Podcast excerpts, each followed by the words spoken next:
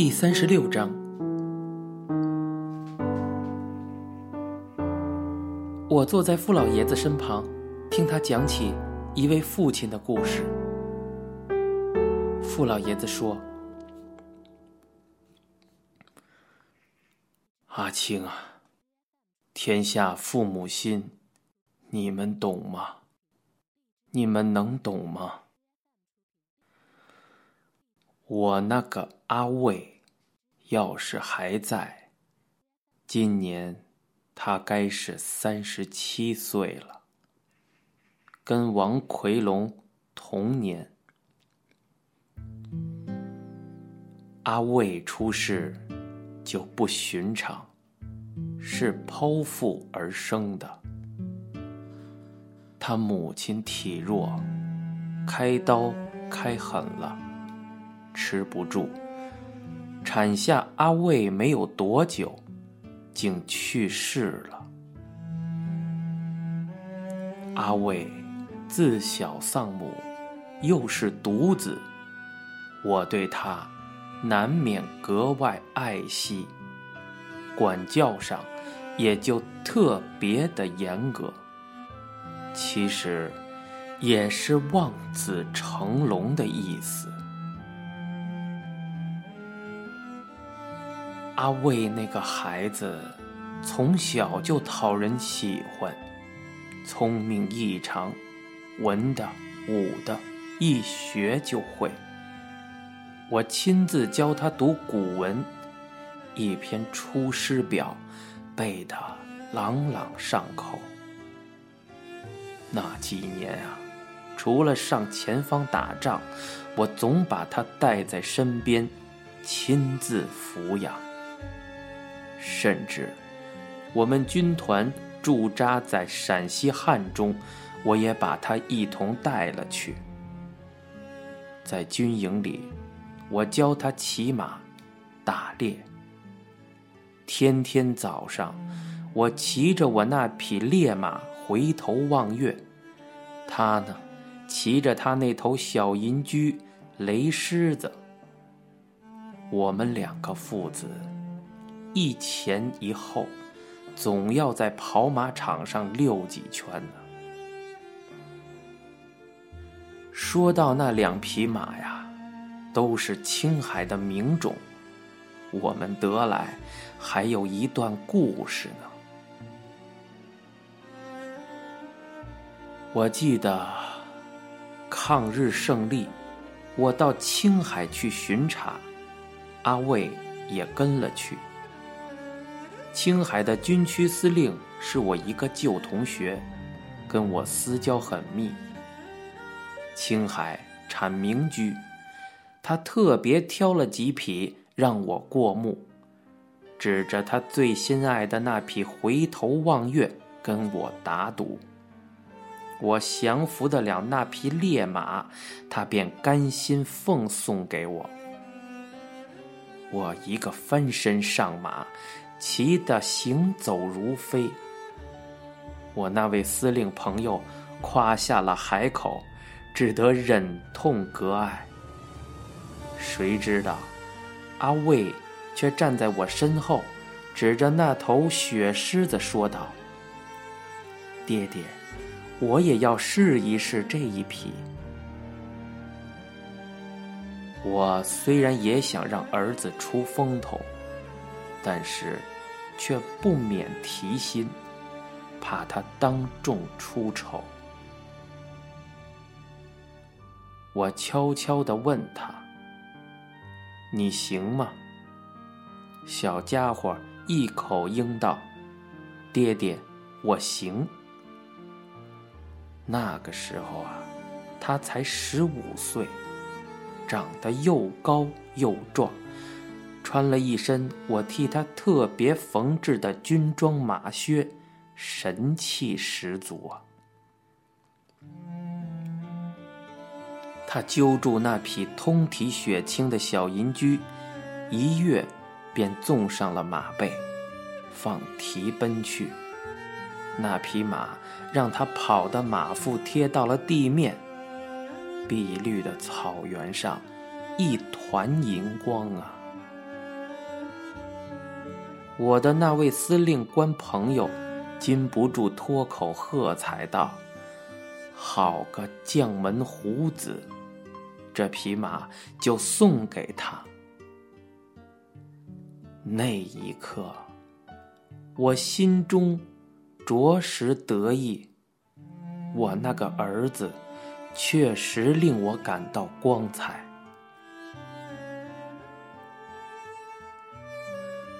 阿卫从小便是一个争强好胜、心性极为高傲的孩子，事事都爬在别人的前头。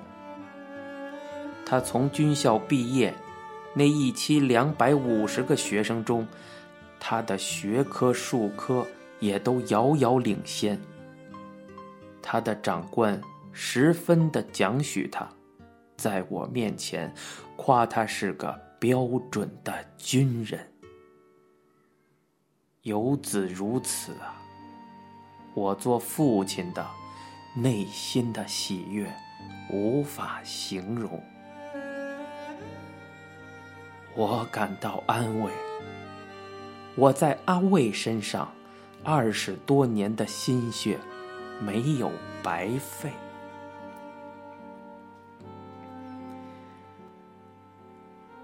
可是，可是，可是，阿卫只活到了二十六岁，而且死的极不光荣，极不值得，极悲惨。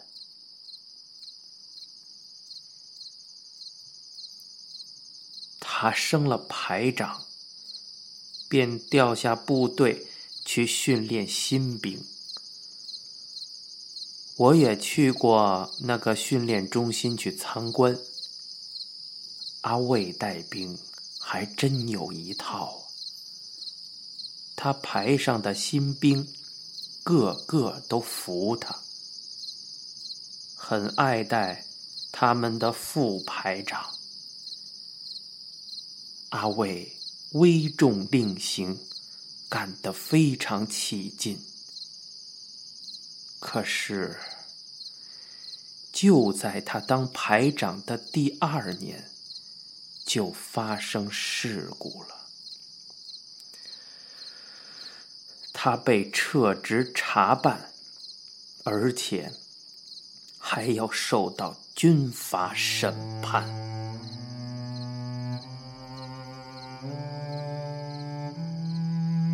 一天夜里，他的长官查勤，无意间在他寝室里撞见他跟一个冲员兵躺在一起，在做那种不可告人的事情。我接到通知，当场气得昏死过去。我万万没有料到啊！我那一手教养成人、最心爱、最器重的儿子复位，一个青年有为的标准军官，居然会跟他的下属做出那般可耻非人的禽兽行为。我马上写了一封长信给他，用了最严厉的谴责字语。过了两天，他给我打了一个长途电话。那天正是旧历的九月十八。是我五十八岁的生日，亲友、故旧本来预备替我庆生的，也让我推辞回掉。阿卫在电话里要求回台北来见我一面，因为第二天就要出庭受审了。我冷冷的拒绝了他。我说：“不必回家。既然犯了军法，就应该在基地静待处罚，自己闭门思过。”电话里，他的声音颤抖、沙哑，几乎带着哭音。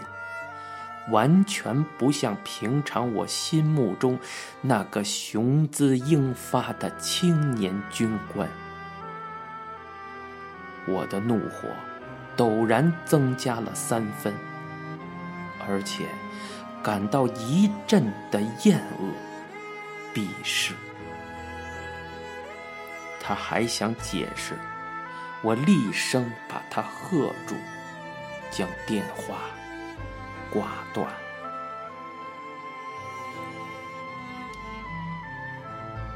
那一刻，任何人我都不想见，尤其不想见我那个令我绝顶灰心、失望的儿子。那天晚上，他排上的兵发现。他倒闭在自己的寝室里，手上握着一柄手枪，枪弹从他的口腔穿过后脑，把他的脸炸开了花。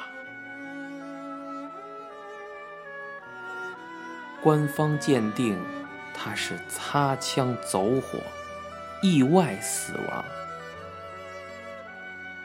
可是，我知道，我那个性情高傲、好强自负的独生子父卫，在我五十八岁生日的那天晚上，用手枪结束了他自己的生命。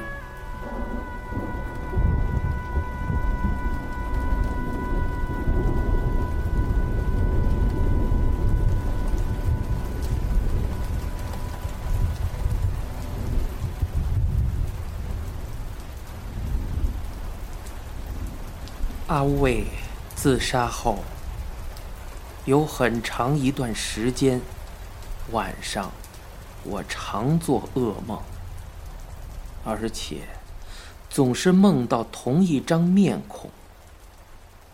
那是一张极年轻的脸，白的像纸一样，一双眼睛睁得老大，嘴巴。不停的开合，好像惊惧过度一样，拼命的想叫，却发不出声音来。他那双瞪大的老大的眼睛，一直望着我，向我祈求什么，却无法传达。脸上。一副痛苦不堪的神情，那张极年轻的脸，我似乎在什么地方见过，可是总也想不起来呀。那个年轻人是谁呢？一连三四个夜晚。夜夜，我都梦得到那张惨白的脸，脸上那副惊慌失措的神情。有一晚，我醒来，一身的冷汗。我又在睡梦里看到那张脸。那天晚上，一脸的血。我才猛然醒悟，那个是好多年前抗战的时候，我在五战区前方作战时，在阵前枪毙的一个小兵。